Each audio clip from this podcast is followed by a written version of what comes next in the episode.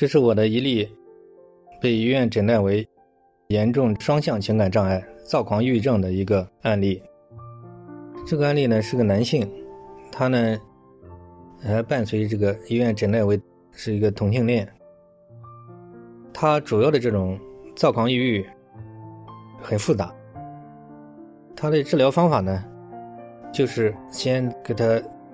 情感的宣泄，获得他的接受之后。然后跟他一起在生活的互动当中，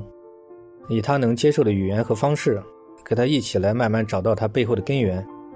并在个人成长过程当中作为一个外部支持系统，然后协助他慢慢的成长和化解冲突。这整个过程呢很复杂，他有那么一系列的问题。第一个问题呢，他是受到了这个原生家庭决定论的影响，对他的父母极度仇恨。必须只有杀死他的父母，他觉得才能够得到解脱，所以这个案例也是很严重的，就是受到网上或者现在心理学对原生家庭决定论的错误影响，这个花了很久，先还是要顺着他，然后才能慢慢破解。他这个归因把他的原因都归因于父母，这个是一个严重误区。如果说我们把我们所有的问题都归因于原生家庭，那就导向一种无解。我们怎么可以改变别人呢？他指望于就是父母改变他才能好，这个就是走向死胡同。父母或许有些原因，但是我们自己才是主要的原因。然后他的这个三观、认知、认知系统跟信念系统都出现了极端偏差，包括他对自我形象的极端完美主义啊。另外有几大方面，一个人际关系系统，人际关系这个为人处事方面也不懂。嗯，还有一个这个学习工作方面的方法不对，嗯，要求太高，一根筋。再加上他的这个情感方面的、同性恋方面的这样的一些困惑，以及他这个对失恋的这样的一种打击，他的问题比较复杂，就是有这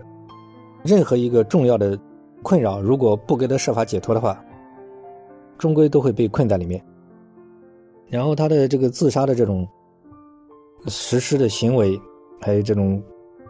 极端的情况也比较多，嗯，所以这个案例是非常费劲，因为他就是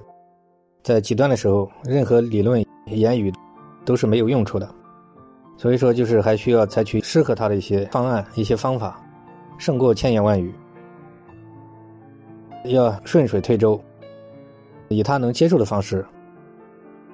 以他的兴趣把他带出来。呃，这个案例就是非常费劲，因为他对父母在家里摔东西，这个对父母这种咒骂，甚至有有这种暴力行为，也住过好多住院，也吃了好多药，但都解决不了问题，因为他有极端的这种危险性。所以我们心理治疗呢，就是作为辅助治疗来介入的。他呢还面临着这个现实性的压力，现实性的问题处理不好。以及他的这个很多思想都走到死胡同里去了嘛，所以这种小孩处理起来都很棘手。像这种特别是躁狂抑郁症的，一般都要心理咨询师付出非常巨大的努力和耐心和方法，才能就是慢慢的把他带出来。因为躁郁症的人，他抑郁症的人，他求知欲望不强，嗯，一个人他自己都自暴自弃嘛，自己都不求上进，完全就是逃避回避，所以这样的人是最难治疗的。这是我的一个，就是花了好长时间才给他解决的一个案例，包括给他做家庭治疗。嗯，这是我的整个的一个治疗过程，就分享出来，供大家做参考。